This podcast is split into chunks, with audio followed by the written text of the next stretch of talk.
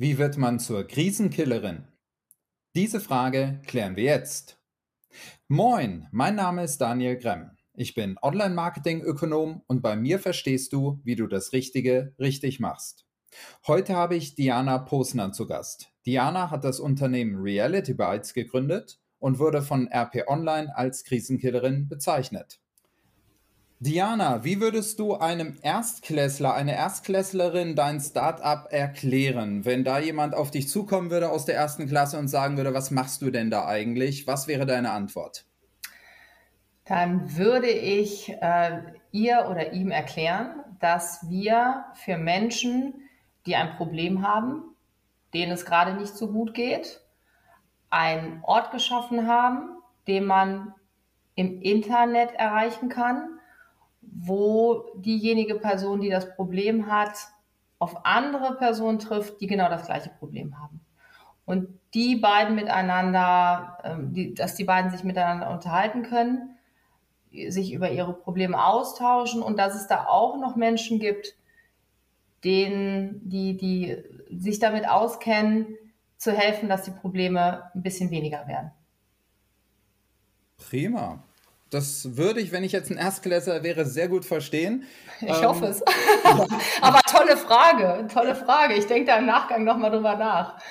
Ja, also ich mache das auch in meinen Seminaren immer ähm, und binde das auch in meinen Seminaren ein, etwas wirklich mal kindgerecht zu erklären. Äh, meine Erklärung dahinter ist immer wieder, es gibt sogar einen wissenschaftlichen Background. Albert Einstein soll mal gesagt haben, es wird ihm zumindest zugeschrieben, man hat sein Thema erst dann richtig verstanden, wenn man es einem Erstklässler erklären kann. Und erschreckend, und deswegen habe ich diese Frage jetzt auch als Eröffnung in den Podcast mit reingenommen, erschreckend gibt es viele da draußen, die das, was du jetzt eben gerade richtig gut gemacht hast, nicht können, ihr eigenes Business, ihr eigenes Thema, ihre eigenen Produkte nicht kindgerecht rüberbringen können. Und damit steht und fällt dann teilweise auch der Unternehmenserfolg, wenn man dann sagt, ja, wir wollen Reichweite aufbauen, aber wir schaffen es vielleicht noch nicht mal einem Erstklässler zu erklären, was wir überhaupt tun. Okay, verstanden. verstanden. Ja, ähm, jetzt hattest du, ich zitiere dich mal von Reality Bytes, deinem Unternehmen, deiner Unternehmenswebseite, auch äh, ganz offen erzählt, dass das, was du eben gerade angesprochen hast, das, was dein Kern ist, also warum du dein Unternehmen, dein Startup gegründet hast, auch in deiner eigenen Historie liegt. Also der Grund selber, du hast selber die eine oder andere Krise gehabt und schreibst, ich zitiere mal von deiner Webseite, ich war unglücklich oder zumindest sehr unzufrieden und wusste nicht, wohin mit allen all diesen Gefühlen, Fragen, Zweifeln. Ich wünschte mir so sehr jemanden, der zuhört, mir weiterhilft und genau das Gleiche bereits durchgemacht hat. Doch an wen sollte ich mich schon wenden und würde mir überhaupt jemand, irgendjemand, mich irgendjemand verstehen? Dies war der Moment, in dem mir die Vision von Reality Bytes zum ersten Mal durch den Kopf schoss.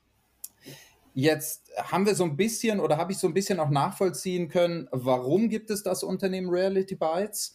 Ähm, jetzt gibt es ja sowohl einen Vor- und Nachteil, der damit verbunden ist. Und da würde mich interessieren, wie du diese Frage beantwortest. Auf der einen Seite kann man sagen, wenn man ein Unternehmen gründet, und selber den Gründungsgrund in sich hat, äh, gibt es ja nichts, was das Ganze authentischer macht. Und da ist ja dein Anreiz und dein Antrieb ganz klar drin nachzuvollziehen. Auf der anderen Seite könnte man sagen, naja, wenn du damit so verbunden bist mit deinem Unternehmen, wird es dir auf der anderen Seite wahrscheinlich schwerfallen, abzuschalten und das Ganze vielleicht aus einer nötigen rationalen Distanz auch weiterentwickeln zu können. Würdest du sagen, diese emotionale Verbundenheit mit deinem Unternehmen ist eher Vor- oder Nachteil? absoluter Vorteil. Ich glaube, dass es ähm, für mich notwendige Bedingung war, dass ich diese Gefühle, also im, im ja, quasi im Krisenmodus im Nu wieder herbeizaubern kann. Und ähm, das habe ich gerade auch in den letzten Jahren immer wieder gemerkt, da dieses Thema ja sehr emotional ist und auch im Austausch ähm, selbst mit ja, rein wirtschaftlichen und, und kooperationspartnerschaftlichen ähm, Gesprächen es sehr schnell persönlich wird, weil man erzählt ein bisschen was über sich und wa warum, wieso, weshalb und was mein Anliegen ist und was auch der Mehrwert für und von Reality Byte sein soll. Und ähm, das springt sehr schnell zum Gegenüber hinüber. Und ähm, ja, es ist eigentlich in fast allen Gesprächen passiert, dass mein Gegenüber dann auch angefangen hat zu erzählen. Das kenne ich, weil. Und das habe ich auch schon mal überlegt. Oder in meiner Familie oder was auch immer. Es wurden auf jeden Fall Beispiele genannt, ähm, die eigentlich im Grunde ein Zuspruch dessen waren, was ich dann auch erzählt habe. Also von daher war das immer wieder eine Bestätigung dessen, dass wir auf dem richtigen Weg sind. Und ich glaube, als Unternehmerin ist es wichtig, beide Seiten zu kennen. Also zum einen natürlich als Unternehmerin unternehmerisch zu denken und wirtschaftlich richtig zu handeln und auch die richtigen Entscheidungen zu treffen und auch zu schauen, dass es marktadäquat ist, ähm, dass du ein Produkt schaffst, was natürlich auch marktkonform ist. Aber auf der anderen Seite ist es umso wichtiger, auch die betroffenen Seite zu kennen, um zu wissen, wie agiert so jemand. Also sprich, wenn ich ins Portal gehe, nach was suche ich eigentlich und was will ich von mir preisgeben und wie gehe ich am besten vor und was ist mir schon zu viel und ähm, wie können so die Gedankengänge, Gedankengänge sein, also dieses klassische, diese klassische User Experience. Und ich glaube, dass es sehr förderlich ist, beide Seiten zu kennen und ähm, auch so mit meiner Startup-Erfahrung vor vielen, vielen Jahren beides mitzubringen, um das hoffentlich zu etwas Optimalem zu gestalten und zu entwickeln. Mhm. Jetzt hattest du eben auch schon in deiner Antwort so ein bisschen den Blick zurück, äh, diese Startup-Erfahrung seit vielen Jahren schon mal angerissen.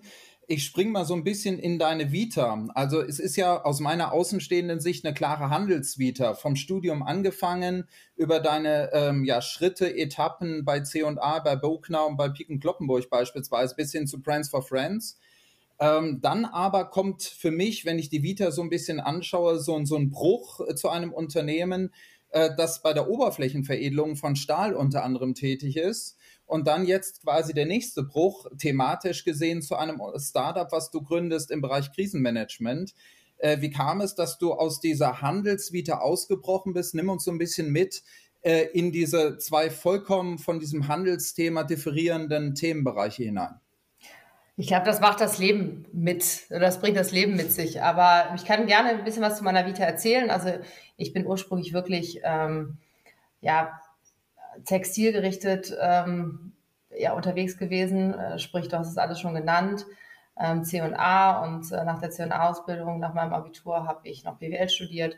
Währenddessen viel und, und ja, ausgiebig für und bei Buchner gearbeitet und bin dann quasi zu meinem, ja, damals war es noch ähm, Diplom zu Pek und Kloppenburg gegangen und habe dann da als Trainee angefangen.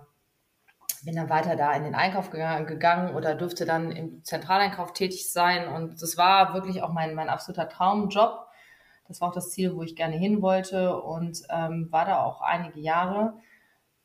Dann bin ich dem Ruf nach Berlin gefolgt zu Brands for Friends. Das war 2007, als irgendwie ja die, die ganze Startup-Welt und auch das, das Thema um Online-Shopping noch nicht so präsent war wie heute und hatte da die Möglichkeit, auch als Gesellschafterin ähm, ja den Einkauf und den Verkauf mit aufzubauen. Das war wirklich, also wirklich Startup-Atmosphäre. Wir waren ja unter zehn Mitarbeiter damals und ähm, da war ich dann auch tatsächlich bis 2011 bin dann aber in den Endzügen Mutter geworden und habe mich dann auch erstmal ein bisschen dem Familienleben gewidmet. Und das ähm, erklärt vielleicht auch so ein bisschen, also Bruch sehe ich das gar nicht. Ich habe mich dann ähm, in die, ja, so ein bisschen auch in den, in den, in den Marketingbereich verliebt. Und ähm, das war noch so, so, so ein Thema, dass ich ähm, da so meine Expertise ausbauen konnte und wollte. Und im Grunde genommen ist es so, die Tools sind das eine und das Produkt ist das was, was, was anderes. Also deswegen kam es zu dem, wie du es nennst, äh, Bruch in den Marketingbereich. Und warum dann Reality Bytes? Ja, das, das war im Grunde genommen unter Reality, Bytes und das, das, das Startup dahinter und das Unternehmen ist ein bisschen die Antwort auf, ähm, auf mein Leben. Und ich glaube, dass es äh, bei mir an der Zeit war, dem inneren Ruf zu folgen und ähm, wirklich eine Vision, die ich, die ich hatte und ja, habe, einfach zu folgen und die umzusetzen. Mhm. Jetzt hast du gesagt, äh, Reality Bites ist so ein bisschen die Antwort auf dein Leben.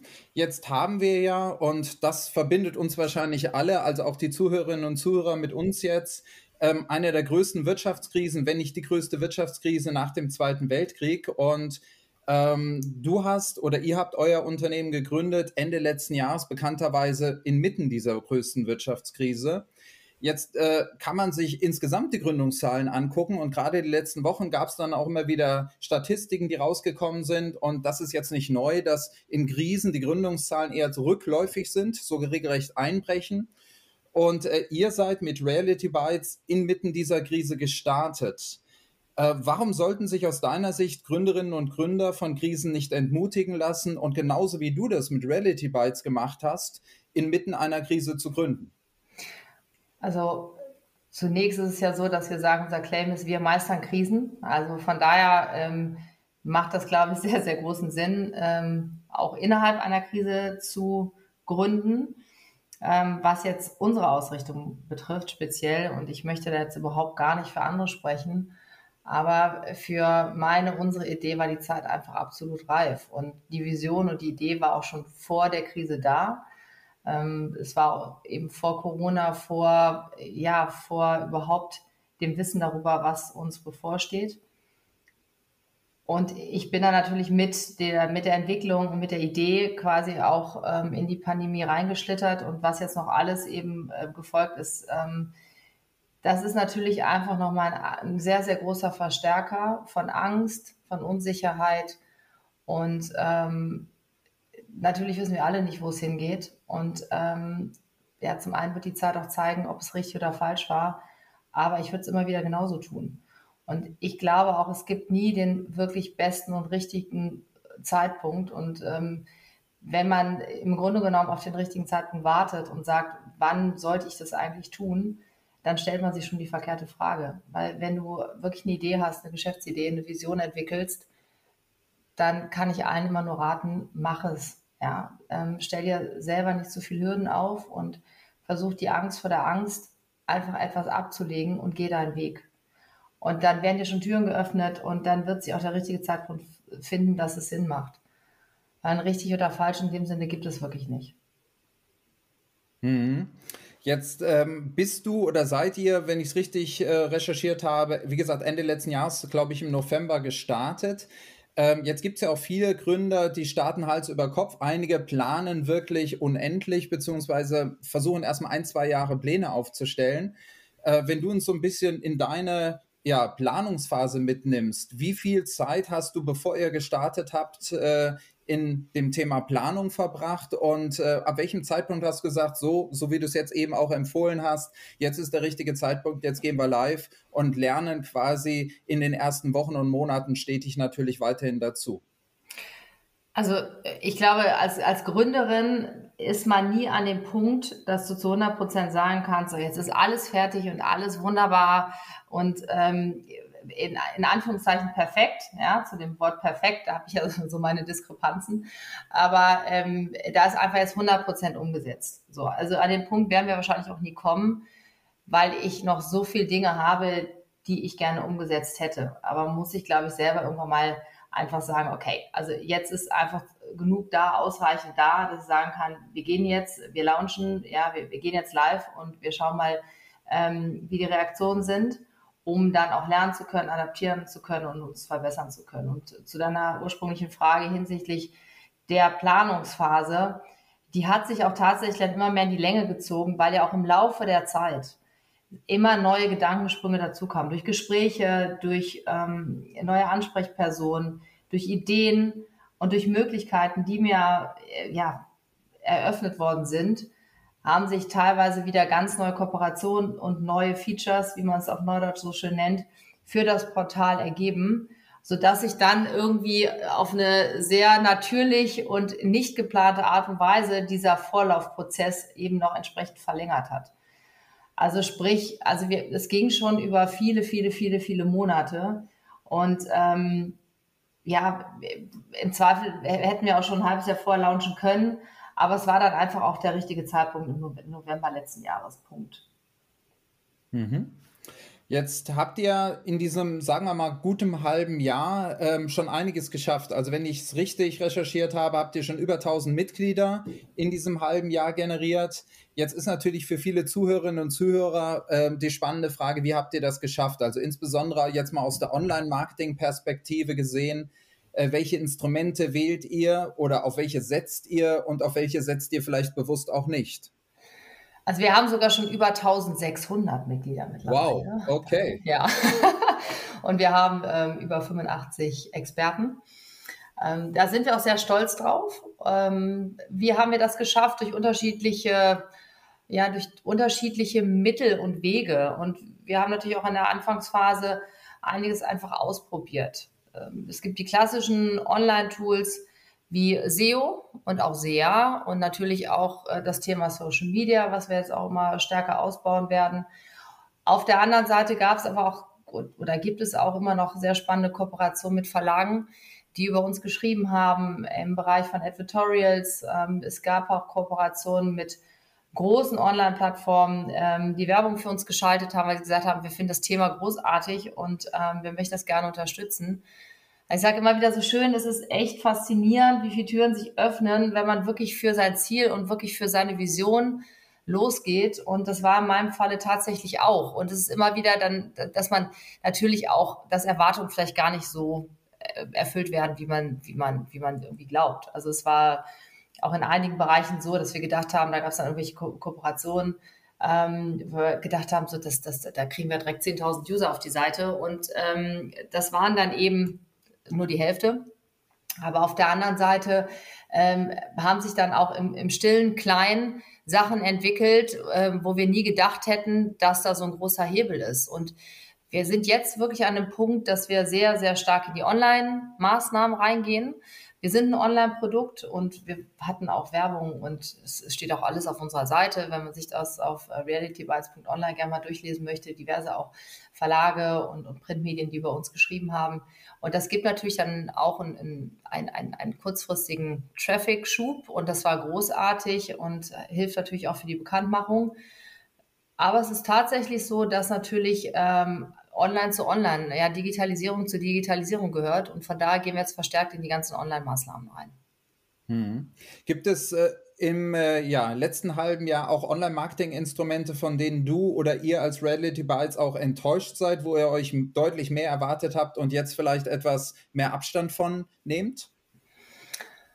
Also die klassischen Online-Tools, die funktionieren, das ist immer so eine Frage, um da jetzt, ne, man kann natürlich jetzt sehr in die Details reingehen, aber ich glaube, es ist wichtig, ähm, zielgruppenspezifisch zu agieren, ähm, sich wirklich zu überlegen, wo liegt meine Zielgruppe, sich sehr klar zu überlegen, was sind unsere Themen und welche Themen möchten wir auch bedienen. Und weniger Versuche zu wagen, zu sagen, okay, ich gebe Anzeigen irgendwo rein, wo sich vielleicht auch ein paar tummeln, die vielleicht interessiert sein könnten. Das kann funktionieren. Und ähm, das ist natürlich auch immer eine, eine, eine Kosten- ja, oder Aufwandsertragsrechnung.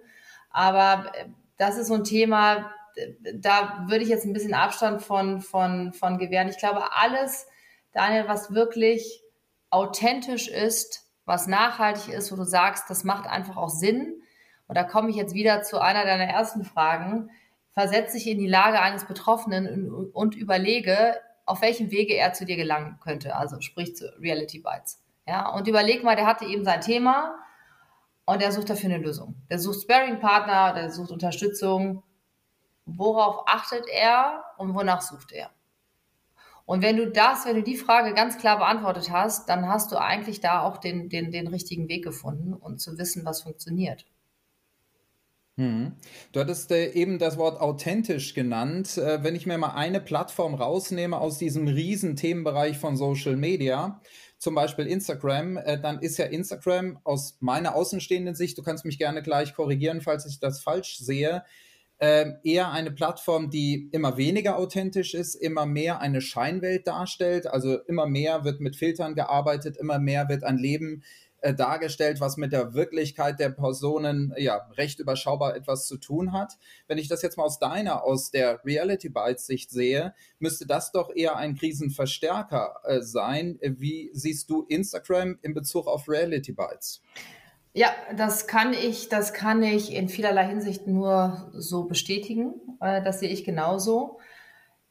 Warum? Weil natürlich durch Filter, durch vermeintliche Scheinwelten, durch äh, posten und posen und dazugehören wollen, ähm, viele Probleme noch mehr getriggert werden. Und ich sage mal, der, der Perfektionismus wird dadurch sehr verstärkt. Und ich glaube, dass äh, das Streben nach Perfektionismus, nach einer Möhre, die viel zu weit hängt, unmenschlich ist, ungesund ist und, und wirklich auch krank machen kann. Und das ist ja auch bekannt, dass eben ein vermeintliche Vorbilder bei diversen Social Media Tools diesen Prozess nochmal umso mehr verstärken.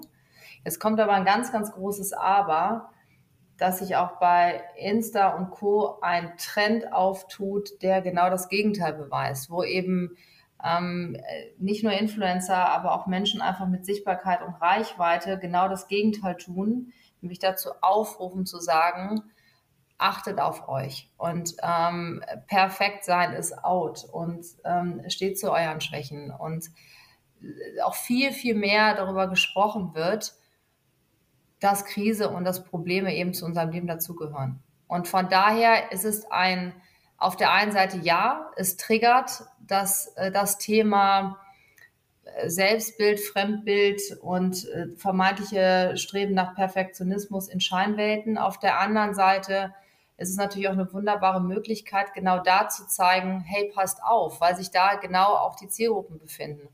Und sich da eben auch Menschen an die Seite zu holen, die unterstützend sagen, hey, wir müssen damit aufhören, weil für wen tun wir das einfach? Wir, wir, wir streben nach einem perfekten Bild, was wir eben einfach nie erreichen können, weil es wird immer jemand geben, der scheinbar toller, größer, besser, schneller ist als man selbst. Und äh, das Thema Vergleichen ist ja eh ein sehr, sehr, sehr gefährliches äh, Terrain, wenn man da nicht irgendwie eine gewisse Distanz zu hat.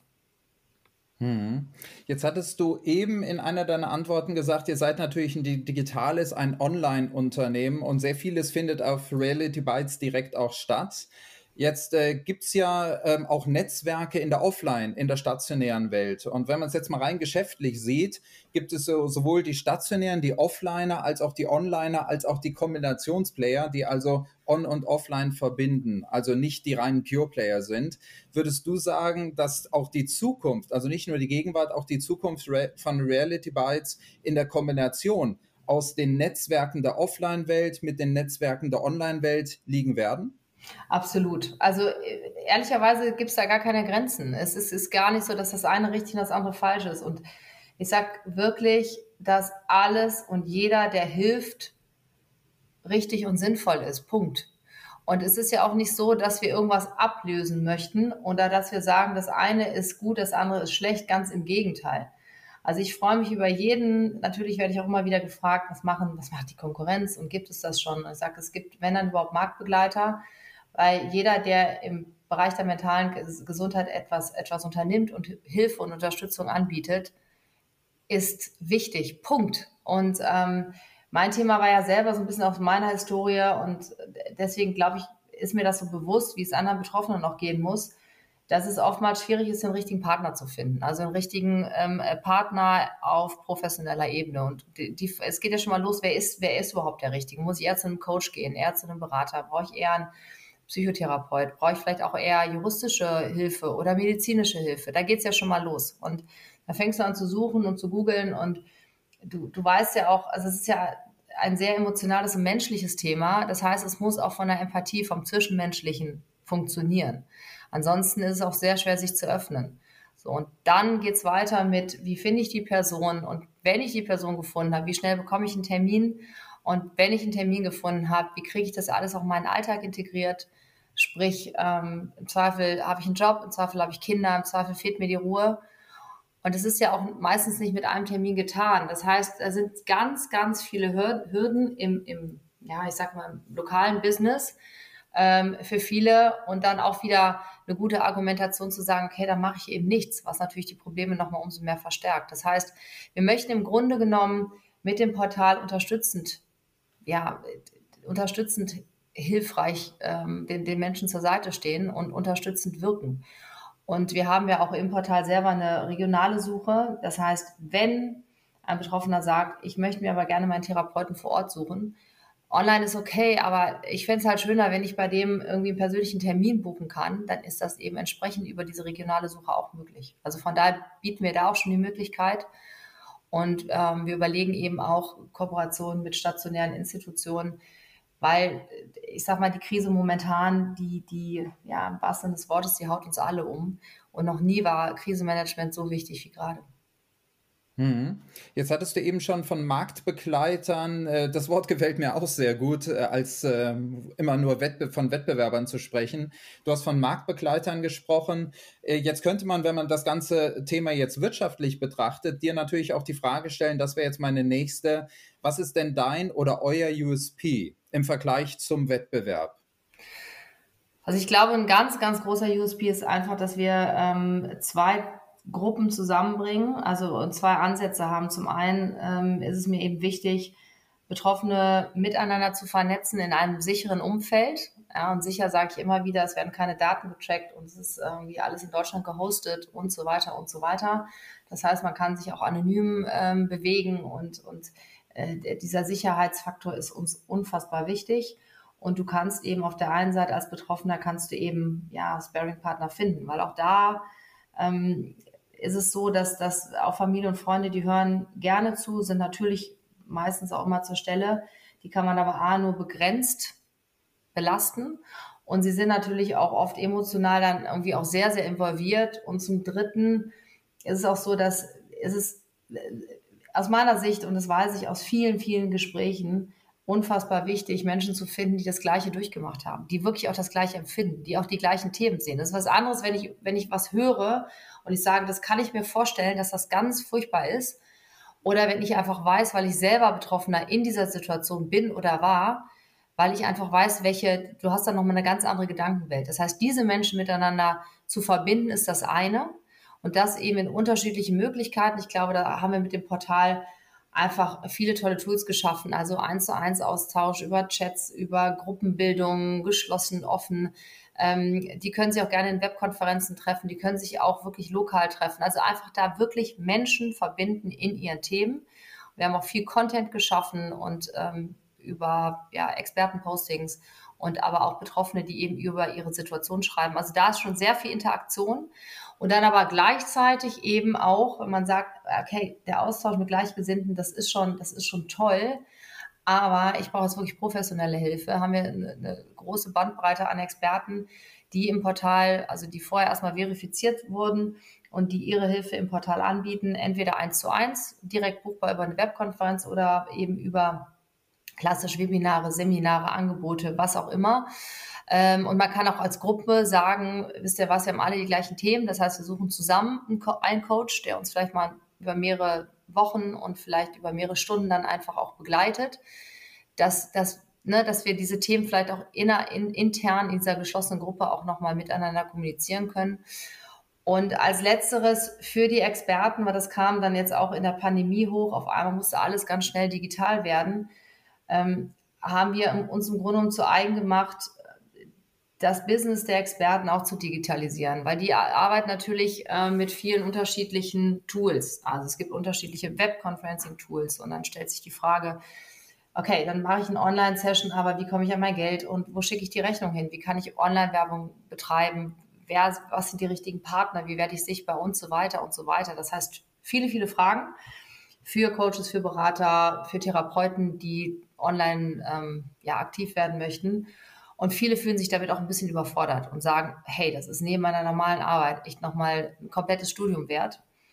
So sprich, haben wir gesagt, okay, wir haben eben ein Portal, was zum einen diese Webkonferenz ähm, ja, integriert hat, zum anderen einen Payment-Prozess abbildet und jeder Experte kann einen eigenen Shop aktivieren, wo er seine komplette Dienstleistung anbieten kann. Das heißt, diese ganze, diese ganze administrative Abwicklung übernehmen wir, dass, dass wir im Grunde genommen einem registrierten Experten sagen können, wir helfen euch, indem wir euch diese ganzen administrativen, bürokratischen Tätigkeiten abnehmen, ähm, dass ihr mehr Zeit habt, anderen zu helfen.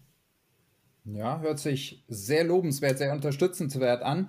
Jetzt ähm, schaue ich mal ein bisschen in dieses Thema rein. Du hattest eben gerade gesagt, ihr vernetzt sowohl jetzt die Betroffenen untereinander als auch äh, die Betroffenen mit den Experten. Wenn man es jetzt auch hier wieder von mir als Außenstehenden betrachtet, ähm, wenn ich jetzt mal auf die Experten, also auf die Anbieterseite schaue, ähm, dann hört man heute immer wieder in den Medien, dass äh, klassische Psychotherapeuten sechs, zwölf Monate Wartezeit haben, weil es eben aufgrund dieser Krisen so viel Nachfrage gerade gibt.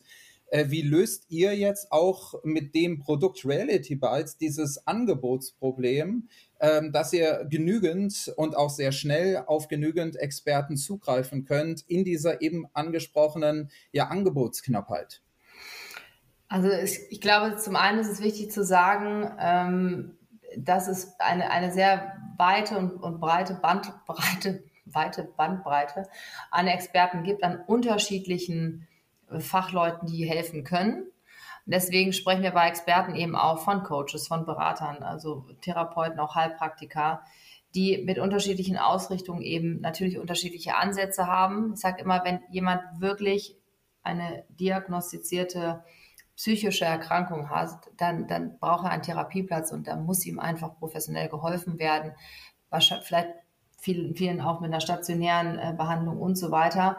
Ähm, das ziehen wir auch eine ganz klare Grenze. Aber wir fangen ja auch schon früher an, dass wir sagen, okay, es gibt halt eben die kleinen und die großen Probleme im Alltag und im, im, im, im Leben, die man gerne zur Seite schiebt, wo ganz viele wunderbare Experten da draußen helfen können.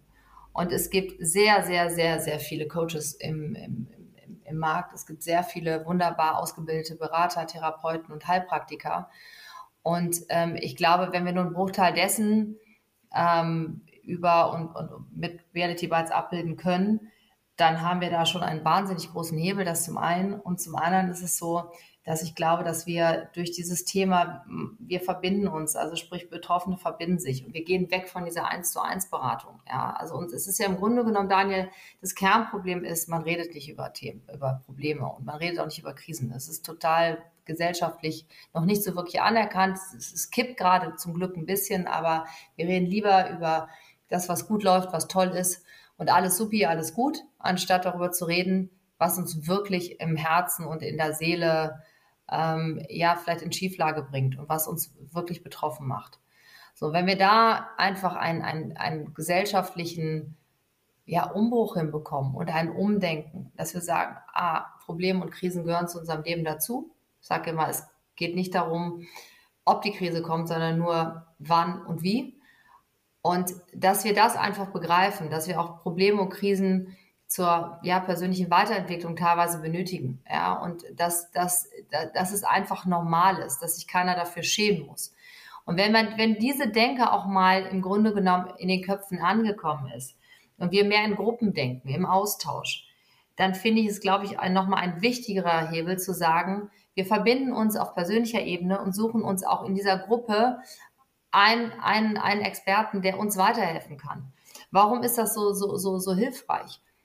Weil du die ganze Zeit im Grunde genommen in einer, in einem geschlossenen Umfeld bist, wo du, wo du dich auch austauschen kannst, ja, wo, wo du Menschen hast, mit denen du dich, sagen wir auf deinem Weg begleitet fühlst und das nochmal professionell unterstützt von einem Experten. Und dann, da haben wir nicht mehr die 1 zu 1 Lösung, sondern die 1 zu N Lösung. Und ich glaube, dass das auch ein, ein, ein großer Hebel ist, um diese gefühlte Expertenknappheit eben in den Griff zu bekommen.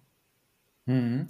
Ist diese Mission, die du eben gerade dargestellt hast, auch diese Story, auch der Grund oder ich sag mal, äh, der Motivator, die richtigen Mitarbeiter zu finden, weil wenn man jetzt jetzt mal aus Personalsicht sieht, habt ihr als Startup, ihr müsst ja auch wachsen, ihr wollt ja auch die Herausforderungen in den nächsten Monaten oder müsst die Herausforderungen mit wahrscheinlich auch zunehmend Personal lösen ähm, bekommst du über diese Story, die du eben dargestellt hast, auch die richtigen Mitarbeiter und bindest du darüber auch die richtigen Mitarbeiter? Ja, das Thema ist einfach menschlich und das Thema ist extrem zeitgeistig. Und ähm, ich glaube, dass, dass die Mitarbeiter, die wir haben, dass die wirklich ähm, ja 200 Prozent hinter Reality Bytes stehen und die und die und die Idee wirklich lieben und ähm, dass einfach auch die Wichtigkeit dieses, ähm, dieses Themas einfach für den Markt, für die jetzige Zeit einfach sehen. Und das Spannende an einem Startup ist natürlich, äh, dass du, ja, dass es ganz, ganz viele Möglichkeiten der Weiterentwicklung gibt. Und ich bin ähm, absoluter Verfechter dessen, dass ähm, ich ja Menschen, die für meine Vision arbeiten möchten, ihnen einfach sehr viel Freiraum lasse und ihnen sagen kann, hör in dich rein und sag mir, was du, was du gerne machst und was du richtig gut kannst und wo du dich weiterentwickeln möchtest. Und dann finden wir da schon was. Und äh, also von daher kann ich nur sagen, ja, wir haben ein großartiges Team. Und es ist schon so, dass, ähm, ja, dass das in, in der momentanen Zeit natürlich, es geht nicht nur darum, ähm, etwas zu tun, sondern jeder stellt sich auch die Frage, womit möchte ich eigentlich den ganzen Tag verbringen? Und ich kann mir schon vorstellen, dass, äh, dass das für viele wirklich spannend ist. Ja, das glaube ich schon. Das merke ich auch immer wieder in den Gesprächen. Mhm. Ja, letzte Frage. Du hattest mal in einem Interview erwähnt, was ich gelesen habe, dass du später einmal ein Buch schreiben willst. Ähm, wenn du aus heutiger Sicht dieses Buch in der Zukunft betrachten würdest, was würdest du auf dem Titel geschrieben sehen? Du wirst lachen, ich habe ja schon angefangen. Ah. Ich habe schon die Hälfte, die Hälfte steht schon. Ich habe jetzt seit, seit vielen, vielen Monaten, ähm, habe ich nicht mehr geschrieben, aber ich habe tatsächlich ähm, vergangenes Jahr immer mal wieder ähm, ein bisschen was zu Papier gebracht. Also dieses Jahr habe ich auch noch ein paar Zeilen ähm, verfasst. Aber ähm, ich habe so einige Titel in der Auswahl, aber das, das werde ich jetzt, ähm, das, da bleibt es noch ein bisschen spannend. Aber ich glaube auch, die, die Inhalte sind spannend und ähm, auch da gibt es jetzt irgendwie auch Anfragen für Kooperationen. Also von daher, das ist ein heißes Thema gerade, ähm, lieber Daniel. Aber ich, ich möchte es wirklich machen. Ich, ich habe, glaube ich, in der Vergangenheit damit mal angefangen, weil, naja, wenn die Gedanken halt noch so frisch sind, die kriegst du natürlich irgendwie im Nachgang immer schwierig dann nochmal so gebündelt irgendwie zusammen. Und immer wenn ich gemerkt habe, dass das irgendwie nochmal ein richtiger Hebel da war und ähm, sehr viel Emotionales, Tolles ähm, einfach passiert ist, dann habe ich versucht, das zumindest äh, ja so festzuhalten. Und ich bin mal gespannt, also es kann auch sein, dass es erst in fünf Jahren nochmal kommt. Warten wir mal ab. Prima. Es wird auf jeden Fall sehr Reality Bites affin sein. Also das, äh, das kann ich euch, ähm, ich, ich, ich hoffe, dass es ein, ein Buch sein wird, was Mut macht und äh, auch Spaß macht zu lesen. Prima, das schreit nach einer Fortsetzung spätestens zum Launch des Buches. Ja, liebe Diana, ich danke dir für deine Zeit und für dieses Interview. Ich danke dir von Herzen. Hat Spaß gemacht. Danke dir. Mehr zum Thema lernst du in meinen IHK-Zertifikatslehrgängen. Klicke einfach auf den Link im Beschreibungsfeld. Und wenn du bei der nächsten Folge sofort informiert werden willst, dann abonniere einfach den Kanal. Bis dahin, tschüss.